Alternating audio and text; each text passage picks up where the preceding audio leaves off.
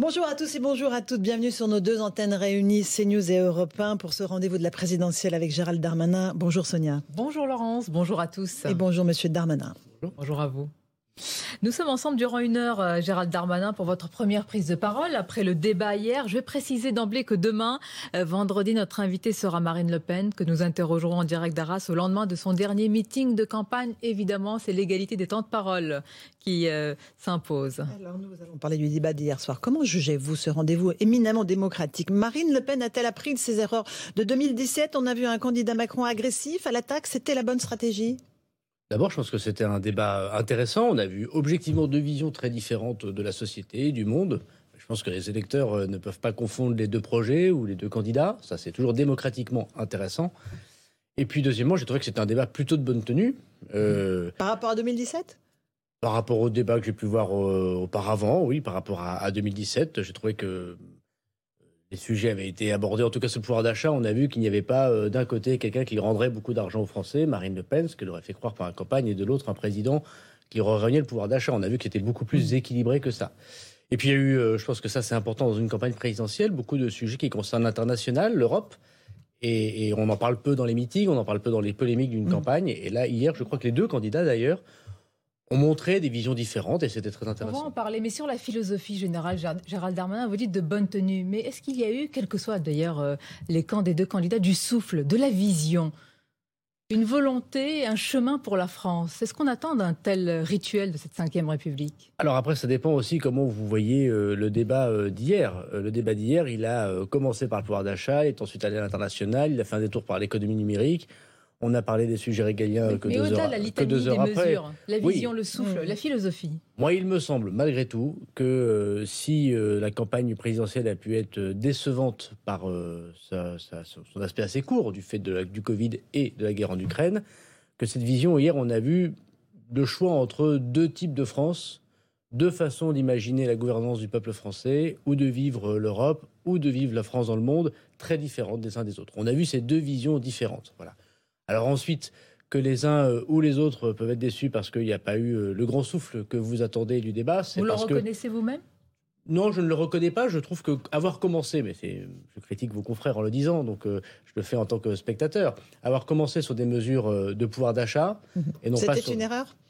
Bah non, c'était pas une erreur parce que ça intéresse en premier les Français. C'est mhm. les Français en premier qui le demandent.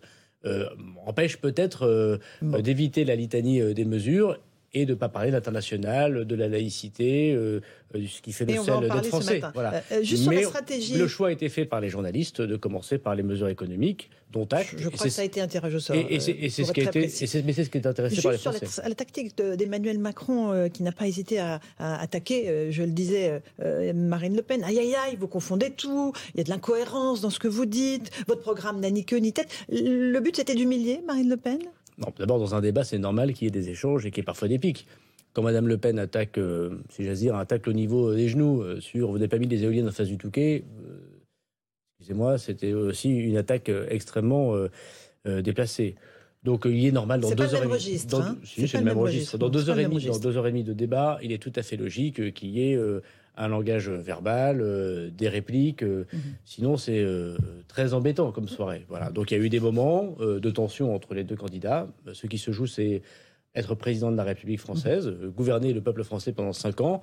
Il est normal qu'il y ait, comme il y a eu dans tous les débats, alors, politiques en général et présidentiels en particulier, des échanges entre François Mitterrand et Jacques Chirac, il y en a eu, entre Giscard d'Estaing et, et, Mitterrand, il y en a eu, euh, voilà, il y en a tout le temps, tandis que Sarkozy, François Hollande. La question, c'est euh, pour quelle finalité Qui convainc? Parce qu'il euh, il y a, peut-être que chaque candidat a convaincu son propre camp, il y a un autre bloc en France qui est très important, ce sont les abstentionnistes. Est-ce que véritablement, c'est pour ça que je vous posais la question du souffle, véritablement, de la vision, est-ce que ce genre de débat donne envie d'avoir envie de voter dimanche? Je ne suis pas le mieux placé pour Vous avez certainement une parler au nom des abstentionnistes, puisque pour ma part, j'ai voté aux élections, donc il faudrait leur poser la question.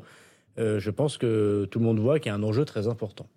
Soit euh, les Français votent pour euh, Marine Le Pen, et ils font un autre choix de société qui consiste, et le président de la République l'a bien démontré, à sortir de l'Europe malgré ce qu'elle dit, mais les arguments qu'elle a portés mhm. semblent être cohérents, simplement ils sont l'aventure, et l'aventure ça se termine pas toujours bien, voilà, c'est le moins qu'on puisse dire. soit ils vont faire le choix de quelque chose qui est la continuité de ce qu'on a fait depuis cinq ans et qui montre un certain nombre de fruits. Et heureusement que le président de la République était là pendant les crises qu'on a connues, notamment la pandémie, mais aussi la guerre en Ukraine. Et dans ces cas-là, je crois qu'ils ne vont pas vers l'aventure. Ils vont vers l'assurance d'un monde qui va s'améliorer, mais qui ne sera pas euh, la révolution au mauvais sens du terme que nous propose euh, Madame Le Pen. Je pense que celui qui, n'a pas voté au premier tour et qui hésitait ou qui était loin du bureau de vote voit bien qu'il y a un choix désormais assez binaire, euh, assez binaire et assez clair hier et qu'il ne peut pas rester dans son canapé. Je pense franchement que le citoyen ne peut pas rester dans son canapé euh, lorsqu'on lui demande de choisir entre la vision d'Emmanuel Macron et la vision de Marine Le Pen. Et pourtant, l'écart se creuse dans les sondages. Ce matin, Emmanuel Macron est à 57% des intentions de vote, 43% pour euh, Marine Le Pen. Euh, est-ce que Marine Le Pen, que vous aviez qualifiée de molle il y a quelques semaines, a montré un autre visage hier? Est-ce qu'elle est toujours d'extrême droite? C'est le vocable que vous avez beaucoup utilisé pendant cette campagne. Madame Le Pen a... Pour la rediaboliser. Non, mais Madame Le Pen a adopté une stratégie depuis plus d'un an, qui était une stratégie de dissimulation euh, pour, être, pour apparaître plus modérée. D'ailleurs, euh, c'est tellement vrai qu'elle a gardé du coup un espace un peu plus euh, ouvert pour M. Zemmour. Sans cette stratégie de recentrage qui a été très pensée par les stratèges de Mme Le Pen d'il y a un an, il n'y aurait pas eu de M. Zemmour. M. Zemmour lui-même faisait toute une campagne pour dire qu'elle n'était pas assez à droite, assez dure, assez caricaturale. Et M. Zemmour a fait au début une campagne avec beaucoup d'intentions de vote. comme Eric Zemmour? Et finalement a terminé, a terminé à 7%, ce qui n'est pas ridicule dans une campagne présidentielle. Elle a fait plus que la droite républicaine ou que le Parti socialiste. Euh, donc d'abord, je crois que le constat qu'on a pu faire il y a un an, du fait euh, qu'elle a essayé d'avoir une stratégie de modération, euh, était tout à fait assumé de sa part. D'autre part, on a vu qu'au fur et à mesure, d'abord que M. Zemmour a été éliminé, et puis que la campagne du second tour s'est déroulée, elle est retombée soit dans ses incohérences, soit dans ses caricatures. Le débat d'hier, d'ailleurs, était assez intéressant de ce point de vue. Elle a dit beaucoup de choses inexactes sur les sujets euh, du régalien, sur la position sur le voile, elle a changé trois fois d'avis en trois jours. Hier, c'est encore une nouvelle position. Elle est revenue à sa position initiale. Voilà, elle a fait un petit aller Mais vous nous expliquerez aussi votre vision. Hein, mais il n'y a, aucun problème, à part que c'est Mme Le Pen qui est candidate à la présidentielle, c'est pas non, moi. Mais je veux dire la vision du candidat. Puis, mais avec grand plaisir. Et puis, euh, par ailleurs, Mme Le Pen, elle a repris son antienne. Alors, il a fallu attendre euh, une bonne heure et demie. Hein, mais euh, immigration égale délinquance, égale étranger, mm. égale expulsion, égale islam. bon, il y a tout ces mélangés dans sa tête, et effectivement, euh, c'est, euh, me semble-t-il, un grand champ lexical de l'extrême droite. Vous pointez les insuffisances supposées au réel, on va y venir, de Marine Le Pen, mais n'y a-t-il pas en face le camp de la suffisance, finalement, de l'insuffisance face à la suffisance? Vous parlez de la dissimulation. Emmanuel Macron a-t-il réussi à dissimuler ce que certains appellent, ou en tout cas décrivent, dénoncent une forme d'arrogance, de mépris, avec euh, tout au long de ce quinquennat des petites phrases qui ont pu blesser, et surtout les plus fragiles d'entre nous, souvent? Bon, d'abord, les, plus fragiles d'entre nous, je pense euh, euh, en connaître beaucoup. Hier, d'ailleurs, le président de la République a cité Tourcoing. C'était une grande fierté pour la ville de Tourcoing d'être, d'être cité, parce que je suis élu de Tourcoing. Moi-même, je suis issu d'une famille très populaire.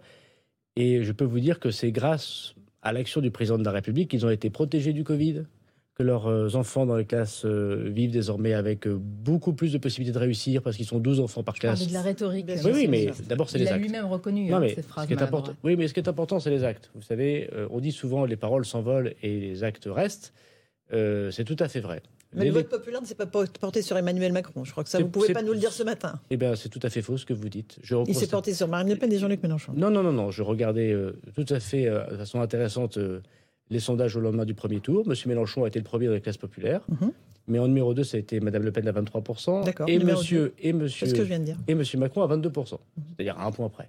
Et Monsieur Macron a eu. Non.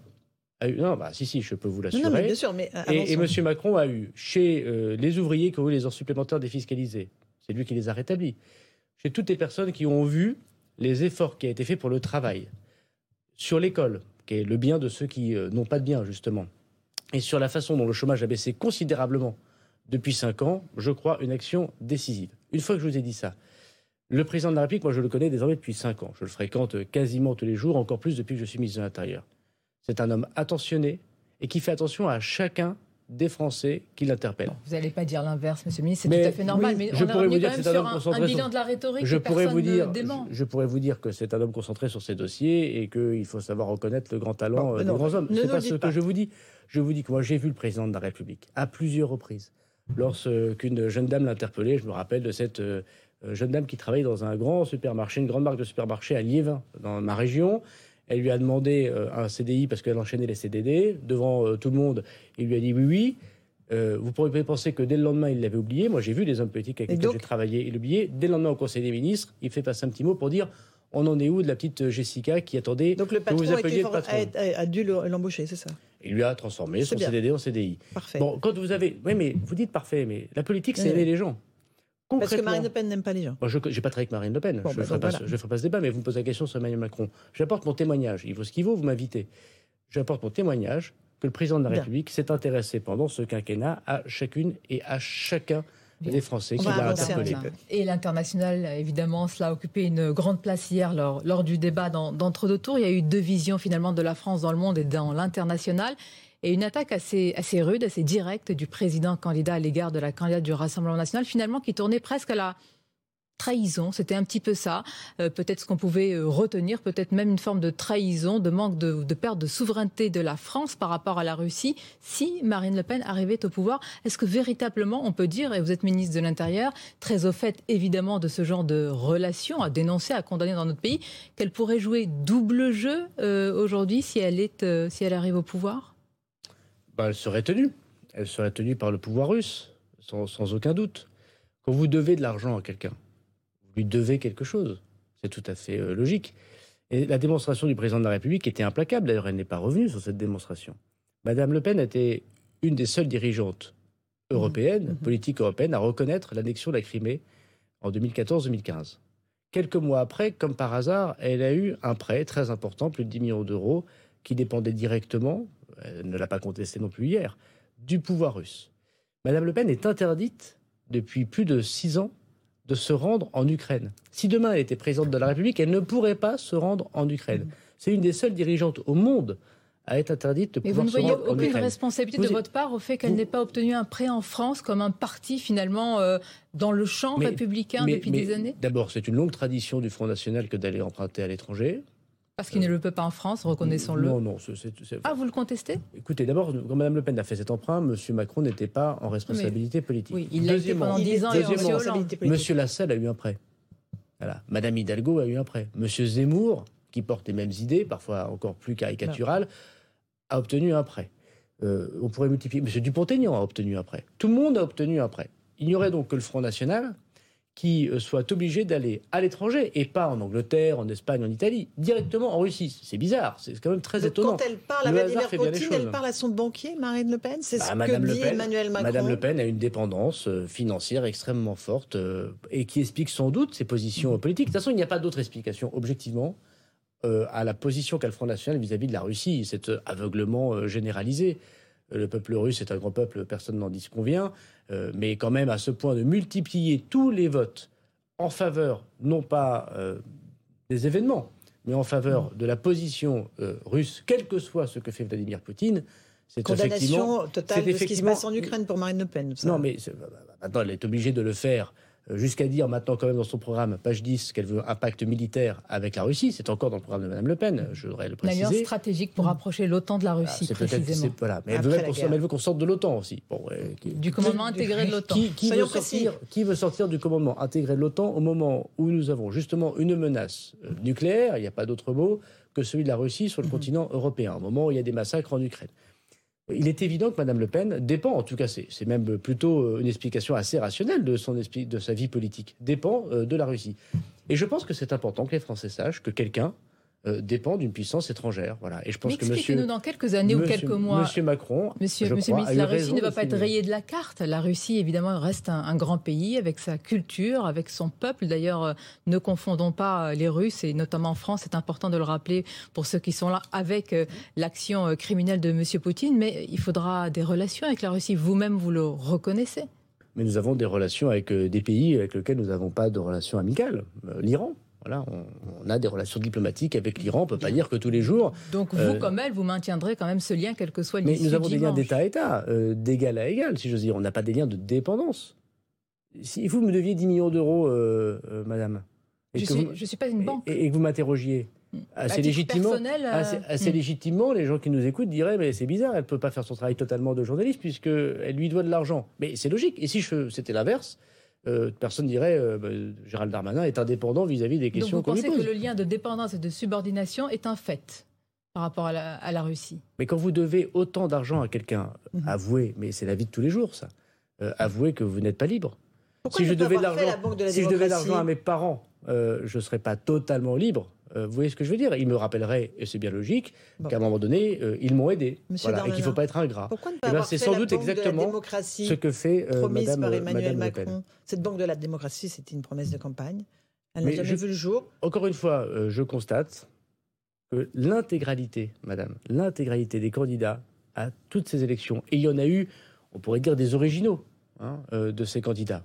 ça ne veut pas dire qu'ils sont méprisables, c'est-à-dire qu'ils sont originaux, ont pu obtenir après. Il n'y a donc que Mme Le Pen, avant l'élection du président de la République, donc avant même la question de la Banque de démocratie, qui a dû aller chercher son argent en Russie. Et dont le président de la République a démontré par ailleurs que ce prêt en Russie n'était pas auprès d'une banque lambda russe, mais auprès de gens qui étaient très proches du pouvoir russe, en lien direct avec le pouvoir de Bachar el-Assad et ce qui s'était passé euh, en, Syrie. Et Mme Le Pen n'a rien eu à dire. Et ça fait depuis 2015 que manifestement, elle n'a pas remboursé ce prêt. En Nous sommes un parti pauvre, dit-elle, ce n'est pas déshonorant.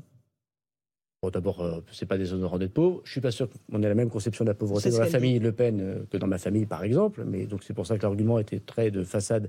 Elle parlait de son parti, hein, pas de sa famille. Hein. bien sûr, ne confondez pas les deux. Non, non, mais euh, on peut pas Le parti de Mme Le Pen, c'est le parti de la famille Le Pen. la nièce, même si elle est partie, ah, elle, reviendra sans doute. La fille, le père, on sait tous que ce sujet. Quel est le rapport je bah, Mme Le Pen, parti, vous quand Mme Le Pen essaye de montrer qu'elle est la patronne des classes populaires, c'est n'est pas tout à fait vrai. Mme Le Pen, ça fait très longtemps qu'elle n'est elle pas issue des classes populaires. Bon, voilà, mais chacun le sait également. Mais c'est un moment très important qui a été le débat d'hier pour montrer que Mme Le Pen, effectivement, avait une dépendance du pouvoir russe. Et on ne comprend pas autrement son attitude extrêmement euh, pleine de mansuétude vis-à-vis de Vladimir Poutine, que cette position euh, qui consiste euh, à révéler le fait qu'elle doit de l'argent effectivement à des proches du pouvoir russe. Vous parlez des classes populaires, Gérald Darmanin, et l'une des questions essentielles hier a été le pouvoir d'achat. Au cœur de ce pouvoir d'achat, il y a véritablement deux visions. Il y a Marine Le Pen avec euh, la baisse de la TVA, et puis il y a ce que vous faites depuis cinq ans et ce que vous promettez pour les cinq ans à venir. C'est souvent une succession de chèques, chèques carburant, chèques alimentation euh, également. Elle a mis le doigt sur, sur ça. Est-ce que c'est ça, projet contre projet, finalement, une succession de chèques dans un pays comme la France, le chèque alimentation, qui sonne un peu comme rationnement, peut un peu choquer dans un pays, entre guillemets, riche comme la France, mais évidemment, tout le monde ne l'est pas. C'est un peu rapide euh, comme présentation parce que ce qui coûte le plus cher aujourd'hui et que nous avons déjà mis en place, euh, ce n'est pas un chèque, c'est le blocage des prix, et notamment le blocage des prix de l'électricité et du gaz. Sans ce qu'a fait Emmanuel Macron, 20 milliards d'euros, sans ce qu'a fait Emmanuel Macron de bloquer très rapidement les prix du gaz et l'électricité, la facture d'électricité des Français aurait augmenté de 100 à 150% et pour le gaz, à peu près équivalent. Madame Le Pen, d'ailleurs, hier, a, enfin dit que c'était une bonne mesure, puisque après avoir voté contre, elle a dit qu'elle le gardait. Tant mieux. Tant mieux pour les Français si jamais, euh, par malheur, elle devait être euh, élue. Deuxièmement, il y avait un débat qui était très intéressant, j'ai trouvé. Pour le coup, c'est pour ça que c'est un débat de bonne tenue entre est-ce qu'il est plus pratique, c'est pas idéologique, c'est pas d'extrême droite ou d'extrême gauche que de dire ça, de baisser la TVA mhm. sur les produits de première nécessité, c'est la proposition de Madame Le Pen, ou il est plus pratique d'augmenter la rémunération des Français. Le président de la République a détaillé, soit en augmentant les retraites, c'est le cas d'indexation qui décidera dès le 1er juillet pour les retraités, soit d'augmenter les salaires, notamment par le dividende salarié, une belle et grande idée gaulliste qu'il a voulu euh, mettre en avant, soit en donnant pour les plus pauvres d'entre nous, les étudiants, les précaires, les personnes très modestes, un chèque, vous avez tout à fait raison. Alors justement, on va juste écouter justement un échange entre les deux candidats à propos de cette euh, hausse des salaires et je vous passe la parole ensuite je dis aux entreprises, voilà, si vous augmentez de 10% les salaires jusqu'à trois fois le SMIC, eh bien, je gèlerai euh, les cotisations patronales subséquentes, c'est-à-dire l'augmentation des cotisations patronales subséquentes. C'est certes un manque à gagner, ça n'est pas une dépense directe, c'est un manque à gagner, je l'admets. Mais c'est une dépense pour le budget de l'État. D'accord, Monsieur Macron, mais les primes, dans la vraie vie, voyez, quand vous allez demander un prêt à votre banque. On est tous dans eh la vraie vie, Madame Le Pen. Bah, dans la vraie vie, quand vous allez euh, chercher un prêt auprès de votre banque, ils vous demandent votre salaire et ils se moquent des primes. Quand, dans la vraie vie, vous allez pour louer un appartement, eh bien, le euh, propriétaire, il vous demande combien euh, vous gagnez en salaire. Nos compatriotes qui, pensent que ce sera de manière sûre sur leur feuille de paye ah pensent qu'un président, un président de la République puisse décider de ce qui est sur la feuille de paye. J'ai dit très clairement qu'il s'agissait d'une incitation auprès des entreprises. Donc il n'y aura pas d'augmentation de 10%. si, il y aura une augmentation. vous savez vous allez aider, comme je propose, de, de défiscaliser la prime, mais vous n'allez pas le décider pour l'employeur. Oui, mais ça va changer leur vie quotidienne. Alors que mais vous n'allez pas le décider pour l'employeur, vous n'allez pas faire. Les... pas dans leur vie. Non, mais vous, ne vous n'allez pas faire les salaires, Madame Le Pen. Et vous ne ferez pas non plus les primes, monsieur. Non, mais je, d'ailleurs, je ne le dis pas. Voilà. Je dis, j'enlève les charges du côté employeur, j'enlève les impôts. Mais vous essayez de faire croire que vous, vous allez augmenter les salaires de 10% et que ce sera récurrent. Je dis juste non.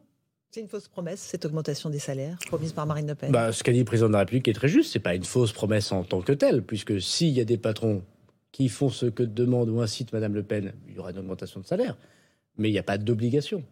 Donc quand il n'y aura pas d'augmentation générale des salaires. D'ailleurs, nous, on a augmenté les salaires. parce qu'on a supprimé des cotisations en 2018. Excusez-moi, mais il y, a une façon d'augmenter les salaires euh, sans passer par les patrons, si j'ose dire. Mhm. C'est de supprimer des cotisations. Quand vous avez votre feuille de salaire, vous payez des cotisations euh, pour l'assurance chômage, pour la retraite, pour la maladie nous avons supprimé des cotisations. Les Français ont vu en 2018 une augmentation de leur feuille euh, de paye. Voilà. Ça, c'est tout à fait vrai. Mais euh, lorsque vous dites euh, les salaires vont augmenter de 10%, Madame Le Pen, c'est vrai, et le débat a permis de le montrer, ne veut pas dire que c'est si le patron est d'accord. Et on n'a pas toujours les moyens d'augmenter les salaires des salariés. Moi, je suis pour que les patrons augmentent le plus possible le salaire des salariés, évidemment. Mais il y a des moments où l'entreprise est en difficulté, ou imaginons que cette entreprise voit une augmentation très forte de ses coûts de matières premières. Imaginons qu'elle avait des marchés avec la Russie, l'Ukraine. Vous savez, il y en a plein qui aujourd'hui se trouvent bloqués par la situation internationale, où les prix des transports ont augmenté très fortement, où le prix de l'électricité a augmenté très fortement, voilà, pour leur, pour leur vie. Je prends l'exemple d'un marchand de tomates. Euh, il y a dans, à Léquin, euh, là où on livre les tomates en général sur le marché de Tourcoing, bah, c'est le prix du gaz qui fait que désormais les serres c'est 60% de coûts supplémentaires pour faire les tomates. C'est peut-être pas forcément la bonne saison pour les tomates, mais il y a quand même des gens qui achètent des tomates sur le marché. Bah, le patron va. Scénario, il y a le patron ne peut pas augmenter. Pourquoi vous, n'empruntez pas cette voie-là Incitation, baisse des impôts de la production. J'y arrive. C'est notre, notre proposition, justement. Le patron ne peut pas augmenter les salaires de façon autoritaire, sinon on tue l'économie. Mais vous avez tout à fait raison, Madame Mabrouk. Ce que propose le président de la République, il a proposé trois choses économiquement. Un, on va continuer les baisses d'impôts nous avons supprimé, nous sommes le premier gouvernement à avoir supprimé une partie des impôts de production, c'est-à-dire les impôts qui touchent les entreprises et singulièrement les industries, qui ont eu un défaut de compétitivité, notamment avec l'Allemagne, où il y a moins d'impôts qu'en France. C'est pour ça qu'il y a plus d'usines souvent en Allemagne qu'en France. Nous continuons à baisser ces impôts de production. On a proposé de supprimer la CVAE, 7 milliards d'euros. Hier, on n'a pas pu en parler au débat, mais c'est dans le programme du président. Effectivement, moins d'impôts pour qu'il y ait plus de redistribution. Deuxièmement, le président de la République l'a évoqué. Euh, nous avons déjà, nous, mis beaucoup, beaucoup de moyens pour augmenter le salaire des Français, soit en supprimant les cotisations, soit en défiscalisant les heures supplémentaires. C'était une erreur du gouvernement Hollande d'avoir remis cette fiscalisation. C'est Emmanuel Macron qui l'a corrigé. Et troisièmement, ce qu'a proposé le président de la République est très intéressant. Vous savez, la grande idée de participation gaulliste, de dire il ne peut pas y avoir de versement de bénéfices mhm, mhm. s'il n'y a pas de redistribution obligatoire. Dividende salarié. Obligatoire aux salariés. Jusqu'à présent, on avait fait optionnel. C'était la loi Pacte qu'avait porté Bruno Le Maire. On avait dit il ne peut pas y avoir de distribution de bénéfices sans une possibilité de versement aux salariés. Une possibilité. Désormais, le président de la République a dit obligatoire. En France, si Emmanuel Macron est réélu, il n'y a pas d'ennemi entre le capital et le travail, c'est pas notre conception des choses, mais il ne peut pas y avoir un profit absolu du capital contre le travail. Et il ne pourra plus y avoir un patron, quelle que soit la taille de l'entreprise, qui versera des bénéfices ou des profits à lui-même ou à ses actionnaires, sans qu'obligatoirement il y ait une redistribution sociale, et notamment sous la forme de dividendes salariés. Quels que soient finalement euh, les deux candidats. Un tout petit mot sur les, retraites euh, qui ont été abordées, mais assez brièvement finalement hier soir. 65 euh, ans toujours pour Emmanuel Macron. combien d'annuités? On n'a toujours pas très très bien saisi. Alors le président, je crois, hier a été très clair. Il a dit à partir de l'année 2030, mhm. sauf négociation avec les partenaires sociaux, il faudra bien négocier avec les partenaires sociaux. À partir de 2030, la plupart des Français partiront à 65 ans à taux plein. Donc c'est-à-dire que même à la fin de son quinquennat, les Français ne partiront pas à 65 ans. On mettra 7, 8, 9 ans. 4 mois de plus par an de travail, à partir du moment où la réforme de la retraite sera mise en place. On ne bouge pas le nombre des annuités. Ça dépend beaucoup, les annuités, de votre travail. Il a lui-même dit que les carrières longues, les métiers pénibles, puisqu'on gardait les critères de pénibilité, ce qui s'applique aux chauffeurs poids lourds ne s'appliquera pas au cadre de la finance. Le cadre de la finance, il ira jusqu'à 65 ans. Il y a fort à parier que le chauffeur poids lourd qui a un métier extrêmement pénible, qui a déjà le dos en compote à 56 ou 57 ans, lui partira plus tôt. Il faut laisser aussi le soin à la discussion euh, sociale, les partenaires sociaux puis le Parlement, de trouver les détails, profession par profession. Oui, des mois et des mois que vous négociez sur les, les retraites, on est bien d'accord. Alors, c'est pas tout à fait vrai, puisque. Monsieur Delevoye en était un peu chargé. C'est vrai, mais ce n'était pas tout à fait la même réforme, vous me l'accorderez, puisque la réforme qu'avait proposée Jean-Paul Delevoye, qui était une réforme intelligente et qui n'a pas trouvé euh, un écho euh, positif dans l'opinion, le président de la République l'a reconnu lui-même, qui était la réforme par points, est transformée en la réforme en reculant l'âge, à condition d'augmenter les retraites et de donner le minimum de 1100 euros. Et le président de la République a fait une annonce très importante. Il ira à tout le monde, pas simplement aux nouveaux entrants, y compris aux retraités qui aujourd'hui gagnent moins de 1100 euros. C'est une réforme par âge, et cette réforme par âge, elle doit faire naître beaucoup de discussions sociales dans les mois qui viennent. 65 ans, combien d'annuités? C'est 42 ans pour la quasi-intégralité mhm. des gens qui sont concernés.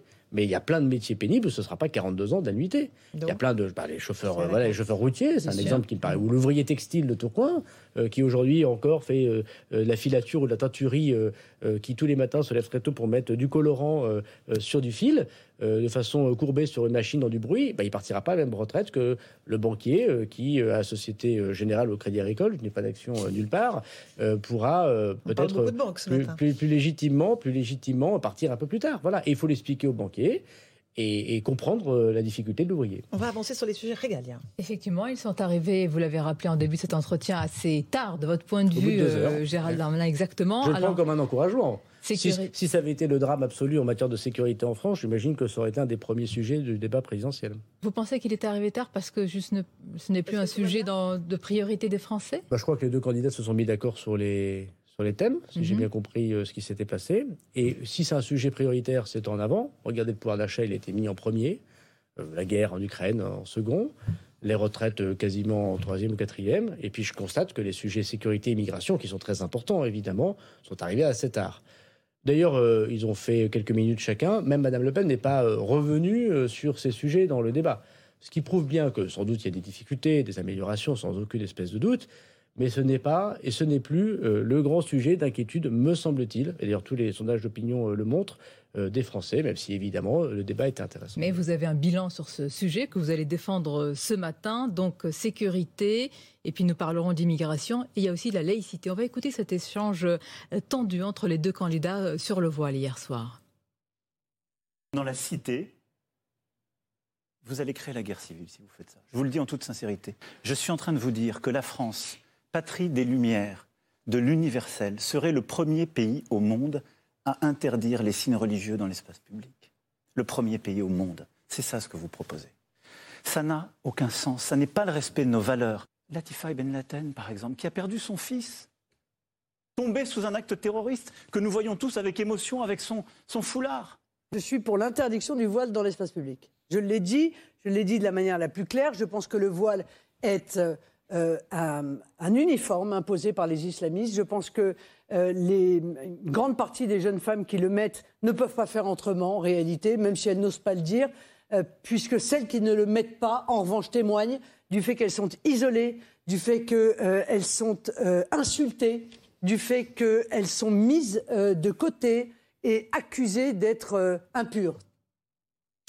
Euh, une guerre civile, Gérald Darmanin reviendra sur le principe de l'interdiction ou pas du voile dans l'espace public, mais dire qu'il pourrait y avoir une guerre civile, est-ce à dire qu'on est si proche du chaos qu'il suffirait d'une loi sur ce sujet, d'une étincelle pour basculer dans notre pays? Bah, C'est connaître l'histoire de France.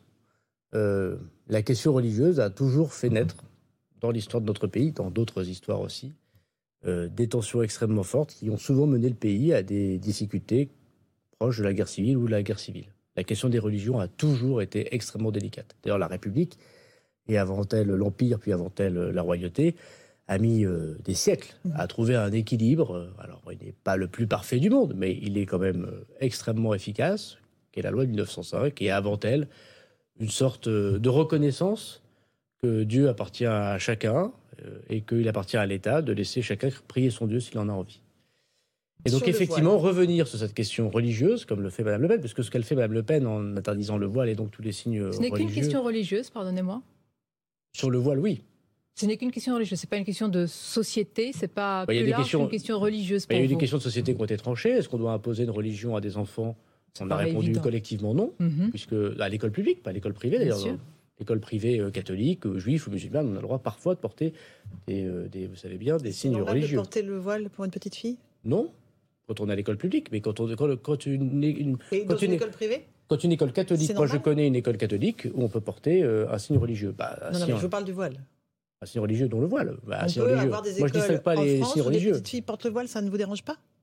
Bah, Il y a des filles de 14, 15, 16 ans dans des écoles catholiques qui portent le signe des signes religieux. Si vous voulez faire dire, en fait. pas dans les écoles catholiques, que... Euh, Pardon Darmanin, pour être tout à fait précis, on ne parlait pas des écoles catholiques. Oui, mais j'ai bien compris que vous aviez euh, un sujet avec les musulmans, mais, ah, euh, non, mais les catholiques, les, les, églises catholiques, les écoles catholiques parfois autorisent des signes religieux. Hum comme les écoles musulmanes les autorisent, et comme les écoles musulmanes qui demandent qu'il n'y ait pas de signe religieux. Moi, je respecte l'école libre. Voilà, il y a deux types d'écoles. Il y a deux écoles, comme dirait Michel Sardou. Voilà, et puis euh, il y a l'école publique. Euh, j'ai essayé d'aider quand j'étais maire. Voilà, et puis euh, il y a l'école privée que je respecte profondément. C'est le choix des parents. que vous êtes n'est pas interpellé quand des jeunes filles, que ce soit pour les écoles catholiques ou musulmanes, portent ce voile? Moi, je suis pas là pour lancer la guerre scolaire. Et vous savez, le citoyen que je suis, quand j'étais en charge de la loi séparatisme, a essayé de faire l'instruction à domicile très limitée il s'est heurté euh, à beaucoup, beaucoup, beaucoup, beaucoup de résistance. Et vous avez reculé euh, et Non, on n'a pas reculé, c'est tout à fait faux. On a désormais soumis à une autorisation préalable et à des contrôles beaucoup plus forts l'instruction à domicile. Mais on a respecté un principe fondamental qui était celui demandé par la Constitution, qui était de laisser aux parents le choix de l'instruction de leurs enfants. On n'est pas une société totalitaire. Je reviens euh, à la question que vous m'évoquez. Il y a eu des questions de société sur l'école. Elles devraient être tranchées. Je crois que plus personne ne revient sur cette idée que l'école publique, il n'y ait pas de voile tant que la conscience, comme l'a dit le président de la République, n'est pas affirmée. Mhm. Il y a une question d'ordre public. C'est pour ça qu'on a eu raison d'interdire la définition du visage dans l'espace public, l'exemple de la burqa. Et puis, il y a des questions de liberté religieuse. Euh, il n'y a pas deux pays au monde où on interdit des signes religieux. Mais la laïcité à la française est singulière, donc c'est un pays euh, particulier peut-être aussi. Madame Mabou, je ne vais pas vous faire l'insulte euh, de dire que la laïcité à la française, c'est pas l'interdiction des signes religieux, c'est tout le contraire. Bien sûr. La, la, laïcité à la française, qui est un équilibre extrêmement difficile et que nous devons chérir, c'est à la fois la neutralité du service public, il n'y a pas de fonctionnaire qui porte un signe religieux. C'est la liberté religieuse de croire ou de ne pas croire, d'aller à son culte ou de ne pas aller à son culte, et de porter, s'il le souhaite, un signe religieux, ou de vivre selon les préceptes de sa religion, à partir du moment où il respecte le cadre républicain. Et c'est, je crois que c'est très important, la possibilité d'exprimer ses opinions, même religieuses, dit la Déclaration des droits de l'homme et des citoyens depuis 1789. Et nous devons les défendre tous. Mais monsieur le ministre, la question est peut-être plus précise. Je vais vous la poser. Est-ce que pour sortir, parce que ça m'a interpellé tout à l'heure, on vous pose la question sur le voile, vous dites que vous avez un problème avec les musulmans. Je crois que c'est difficile de nous faire euh, ce grief, mais poser la question du voile n'est pas s'en prendre euh, aux Français musulmans. La question qu'on vous a posée, est-ce que c'est un symbole religieux pour vous? Et est-ce que ça signifie quelque chose dans les mœurs françaises? Est-ce qu'on peut le dire en dépassionnant le débat, en vous posant la question euh, directement? Juste un chiffre, un sondage CSA qui a été fait euh, ce matin. 60% de la population est favorable à l'interdiction euh, du voile bah, dans l'espace public. Bah, je ne suis pas d'accord avec 60% de nos compatriotes qui pensent cela, mais c'est mon travail de responsable politique de ne pas être dans l'émotion et d'essayer d'être, euh, je l'espère, dans l'explication. la liberté religieuse, encore une fois, c'est très important. Vous savez, le port d'un signe religieux, moi je ne suis pas là pour juger si c'est bien ou pas bien, intelligent par intelligent, respectable par respectable, de porter une kippa, de porter un foulard. Euh, d'avoir un certain nombre de comportements pendant euh, euh, la période religieuse. voilà, c'est pas mon problème de ministre. Voilà, c'est pas mon problème de ministre. Mon, problème de ministre, c'est que tout le monde puisse le faire. Mon problème, de, problème de ministre, c'est que la personne qui veut porter un signe religieux puisse le faire sans être agressé. De compatriotes juifs, par exemple, lorsqu'ils portent la kippa, parfois sont agressés, et c'est absolument inacceptable, évidemment. Et de pouvoir dire que quand on veut se libérer, je mets des guillemets, de ces signes religieux, parce qu'on a fait un autre choix que ses parents, son grand frère, de pouvoir le faire une jeune fille qui est forcée à porter le voile, c'est scandaleux. Il faut qu'on la protège. Et d'ailleurs, ce délit, Mme Le Pen a dit plusieurs fois, euh, on empêche les gens, il existe. Comment vous la protégez, cette jeune fille? Eh bien, notre travail, euh, c'est justement qu'il y ait euh, des policiers, des acteurs sociaux, des élus locaux qui sont capables de faire des devoirs d'alerte.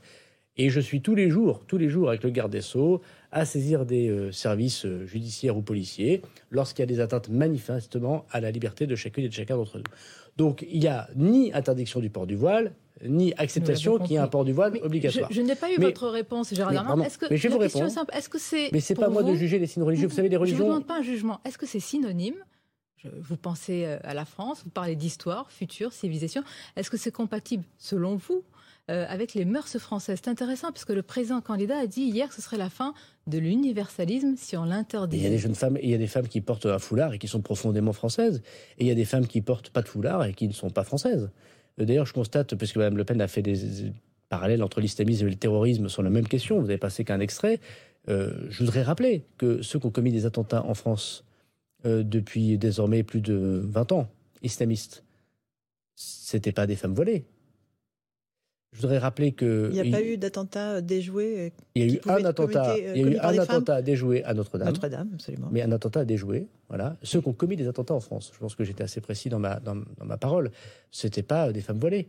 Je connais, Monsieur le Président de la République a évoqué Latifa Benzaten, dont le fils, euh, encore une fois, euh, était musulman, militaire musulman, euh, tué par Mohamed Merah. Parce qu'il a refusé de s'agenouiller devant son agresseur islamiste. Elle porte le foulard. Mhm. En plus, elle, alors elle le portait avant et elle le porte désormais. C'est le foulard, c'est pas le voile islamique. Non, mais le foulard, le foulard et le voile, pardon, c'est justement le foulard. Le président de la République, d'ailleurs, a corrigé Mme Le Pen. Le foulard, voilà. Le foulard qui ne dissimule pas le visage, qui couvre les cheveux. Bon, est-ce qu'on va arracher à Mme euh, Zaten, qui a donné une bonne éducation à son fils, puisqu'il était militaire français, et qui est mort pour la France, sous les balles d'un assassin islamiste. Voilà. Est-ce qu'on va lui arracher son foulard parce qu'on considère qu'il n'est pas assez. Oui, mais c'est très intéressant. Parce qu'elle n'est pas, elle pas conforme à ce que vous faites comme idée, pas vous, Madame Babouk, la question que vous posez, à ce qu'est la France. Vous savez, euh, d'ailleurs, Madame Le Pen, elle n'a pas dit quelque chose hier. Dans sa proposition de loi sur l'interdiction du foulard, elle prévoit une exception pour Mayotte. Bah, c'est marrant parce que Mayotte. Quel signe voyez-vous? Quel révélateur bah, Mayotte, euh, tout le monde sait que c'est une population largement musulmane, mais profondément française. Les Mahorais, ils sont français. Et, pourquoi une exception pour Mayotte alors? C'est-à-dire que Mme Le Pen, elle, considère Mayotte n'est pas la Réunion, alors qu'on sait tous qu'il y a une majorité également euh, de nos compatriotes à la Réunion qui sont euh, musulmans. C'est-à-dire que Mme Le Pen, elle considère que ce qui vaudrait pour la métropole ne vaudrait pas pour Mayotte, parce que ce qui serait un signe religieux inacceptable en France serait acceptable dans une autre partie de la France qui est Mayotte. Il y a une incohérence totale. Il ne faut pas confondre le combat très fort que nous menons et que doivent mener tous les gouvernements contre l'islamisme radical et que les musulmans eux-mêmes. L'islamisme tout court ou l'islamisme tout court, vous avez raison, mais comme la traduction en arabe d'islamisme euh, c'est pareil parfois que l'islam, ça peut donner des confusions, vous le savez bien, à l'extérieur. Donc je préfère souligner au stabilo islamisme radical. Mais chacun aura compris ce que je voulais dire. J'ai peur qu'à l'extérieur, on prenne mal, et ça a été souvent le cas d'ailleurs, notre concept bah, de laïcité et notre définition de cette lutte contre l'islamisme. Qu'on prenne mal la définition de la laïcité. En Turquie ou ailleurs. Alors la laïcité, elle est attaquée des deux côtés. Elle est attaquée par les islamistes et elle est attaquée par les anglo-saxons. Mm. Bon, pas tout à fait de la même façon, mais enfin quand même. Voilà.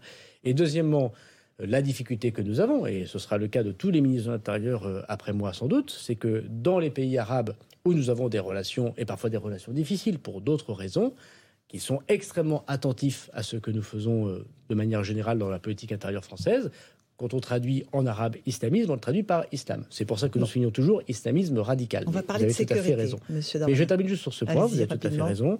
Il ne faut pas confondre le combat contre l'islamisme radical, et nous l'avons mené, et on quel que soit ce gouvernement, il devra être mené, de la grande liberté qu'ont tous les citoyens de choisir leur religion en France, heureux comme un musulman en France. L'insécurité, Marine Le Pen a pointé du doigt le fait qu'il y a une agression toutes les 44 secondes en France. C'est-à-dire que, évidemment, il y a un niveau d'insécurité qui est très fort. Est-ce que vous contestez ces chiffres d'abord?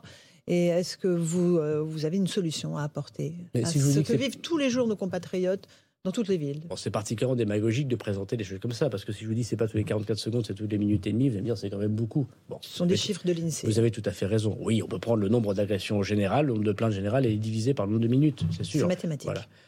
Oui, mais c'est pas, c'est pas pour autant que c'est intelligent. Hein.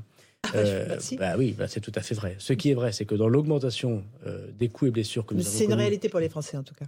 Non mais je, suis tout à fait d'accord que ça a été Français. Je suis ministre de l'Intérieur, été ville d'une ville euh, difficile.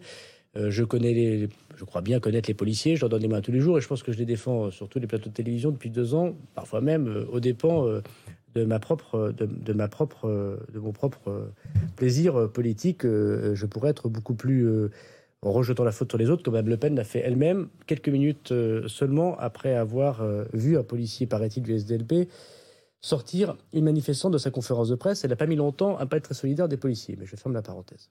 Ce qui est sûr, c'est dans l'augmentation très mhm. importante qu'il y a des coups et blessures dans notre pays depuis plusieurs années, et singulièrement depuis cinq ans.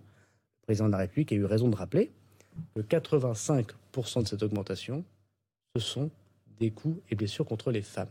Des plaintes qui ont été déposées. Les violences conjugales euh, Les violences intrafamiliales, conjugales, vous avez raison. Des violences contre les femmes, souvent des violences conjugales, vous avez tout à fait raison. Nous avons donc révélé une délinquance qui était cachée. Tout le monde sait qu'à 7, 8, 15, 20 ans, quand une femme était battue par son mari ou son conjoint, lorsque euh, ça se passait mal dans un couple, on ne, on ne déposait pas, ou extrêmement rarement, une plainte. Et lorsqu'on venait déposer une plainte, c'était souvent une main courante. Et même lorsque la plainte était déposée, c'était souvent classé sans suite. Il y a encore plein de choses à améliorer, j'en suis parfaitement mmh. d'accord.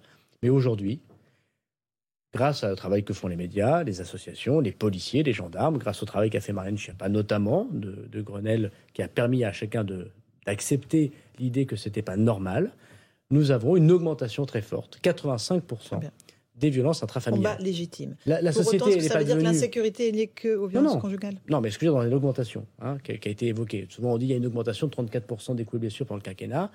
Euh, cette augmentation, elle est due à la révélation d'une nouvelle délinquance très, très importante. Vous savez, les policiers et les gendarmes, ils font 400 000 interventions par an derrière la drogue. C'est leur deuxième type mmh. d'intervention la plus nombreuse. Et je pense que ce n'est pas une question simplement de chiffres. Ces chiffres révèlent la température de la fièvre qu'on n'a jamais voulu voir. Justement. Alors après, vous avez d'autres sujets. Il y a une augmentation inquiétante dans la société, qui est des attaques contre les élus, les policiers, les gendarmes. Les gendarmes, les pompiers. Tous les jours, on en a des exemples. Vaux-en-Velin, Sevran, Laval. la liste est interminable. N'est pas interminable, elle est importante. Et c'est une double, double, un double constat. Le premier, c'est parce que l'autorité est moins respectée dans notre pays, c'est tout à fait vrai. Et donc nous avons pris des mesures pendant ce quinquennat extrêmement fortes. On a aggravé les peines pour ceux qui s'en prenaient à des policiers. On a mis fin aux remises de peine automatiques et individuelle pour ceux qui attaquaient des policiers. C'est très important. On peut et puis deuxièmement, sur ce point. deuxièmement, je veux dire aussi...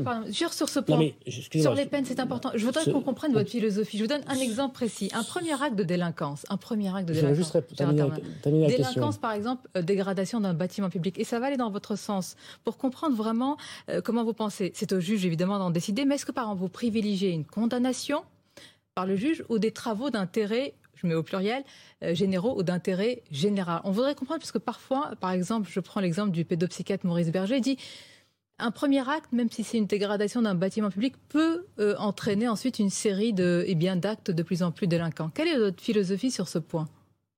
D'abord, euh, ce n'est pas le juge qui décide de travaux d'intérêt général.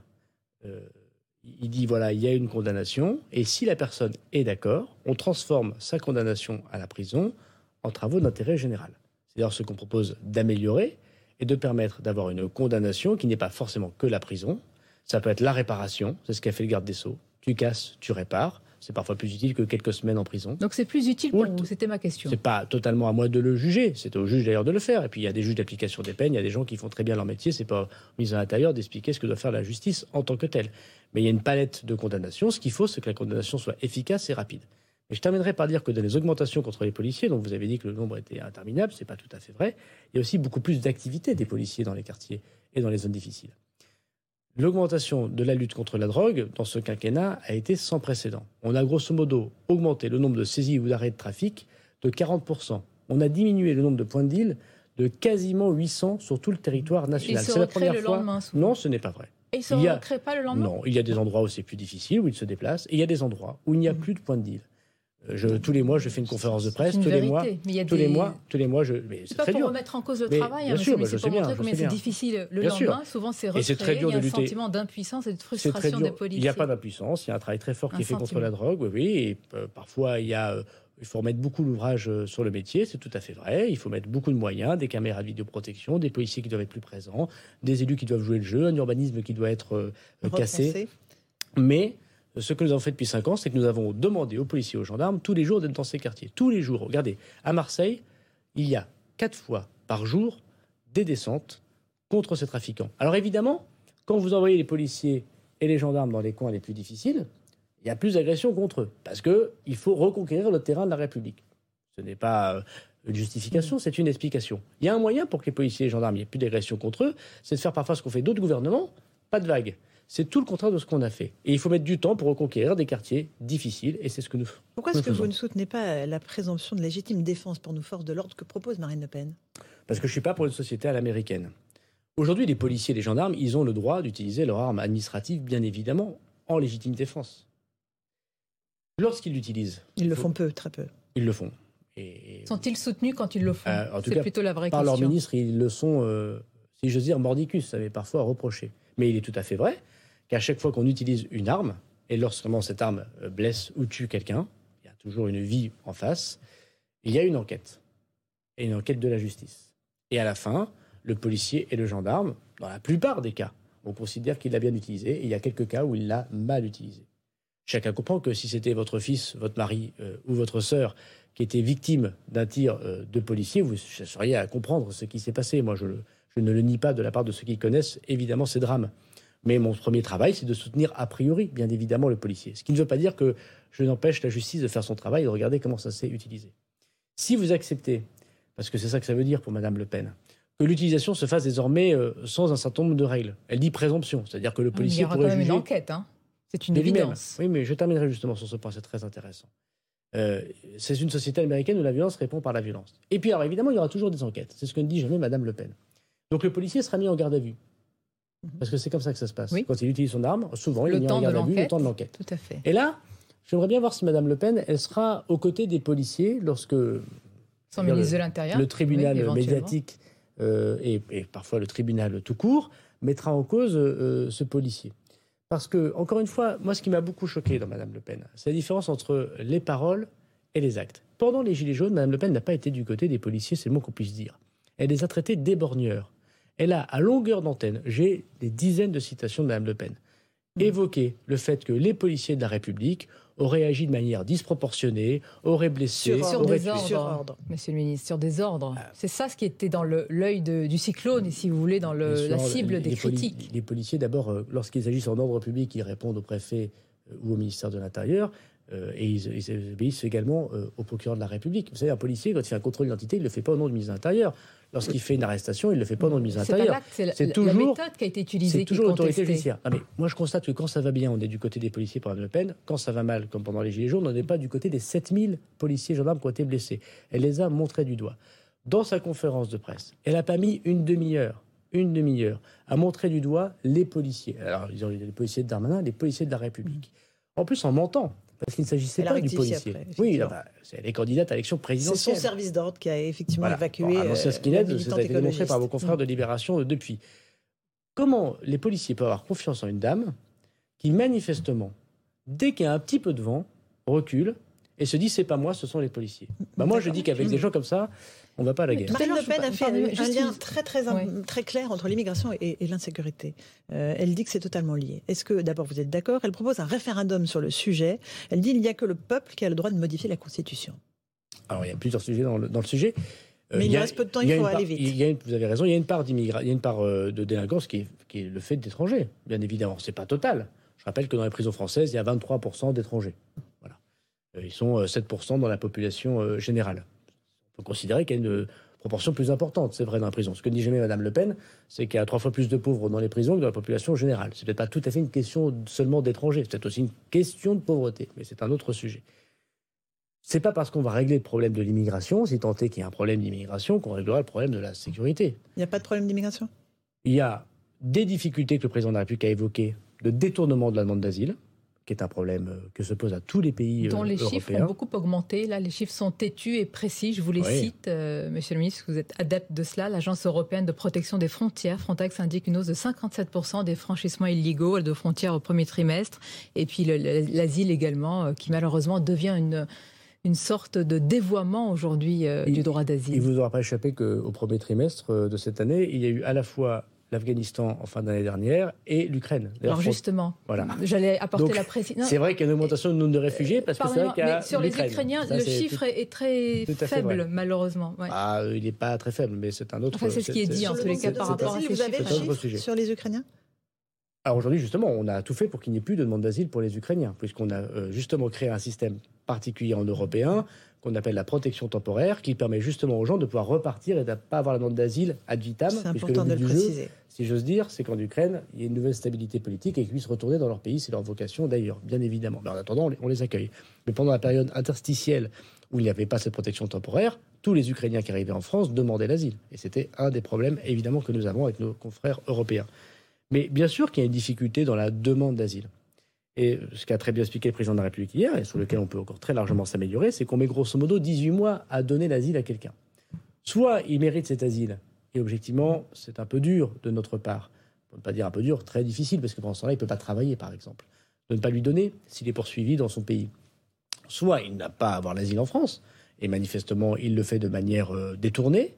Et 18 mois, il a le temps soit de travailler au noir, comme on dit, souvent des patrons indélicats le font, euh, je le constate, soit euh, de rencontrer quelqu'un sur le sol français, parfois de faire des enfants, et du coup deviennent inexpulsables, parce qu'on ne peut pas expulser des gens qui ont eu des enfants sur le territoire national. Et ça, c'est de la faute, entre guillemets, de l'administration, mais je prends ma, part. On a réduit les demandes d'asile de trois mois, mais il nous faudrait beaucoup plus réduire euh, par l'organisation du ministère de l'Intérieur ce sujet. Le Covid nous a un peu empêché d'organiser cela, c'est tout à fait vrai, mais nous avons une proposition qui est très forte dans le programme du président de la République, c'est que la demande d'asile qui dit non vaut euh, ce qu'on appelle EQTF, expulsion. Aujourd'hui, c'est deux documents qui sont à part. de 10%. Et pourquoi? C'est 30%, mais Le Pen a dit 10.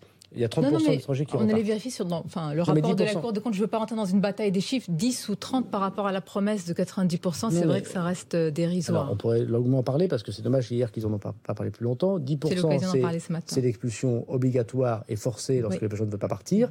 Il y a 20% comme étrangers qui partent spontanément parce que quand ils reçoivent un papier pour dire faut partir, ils partent. À tous les étrangers ne demandent pas à être reconduits manu militari dans leur pays. Donc c'est 30%. Voilà. Alors après, pourquoi il y en a 70% qui euh, restent ou qui ne sont pas expulsés? D'abord, il y a des pays où vous ne pouvez pas expulser les gens. On ne va pas envoyer des gens en Afghanistan. D'abord parce qu'on n'a plus de liaison aérienne avec l'Afghanistan. On ne va pas les lancer en parachute au-dessus de l'Afghanistan. On va pas. Pareil pour la Syrie.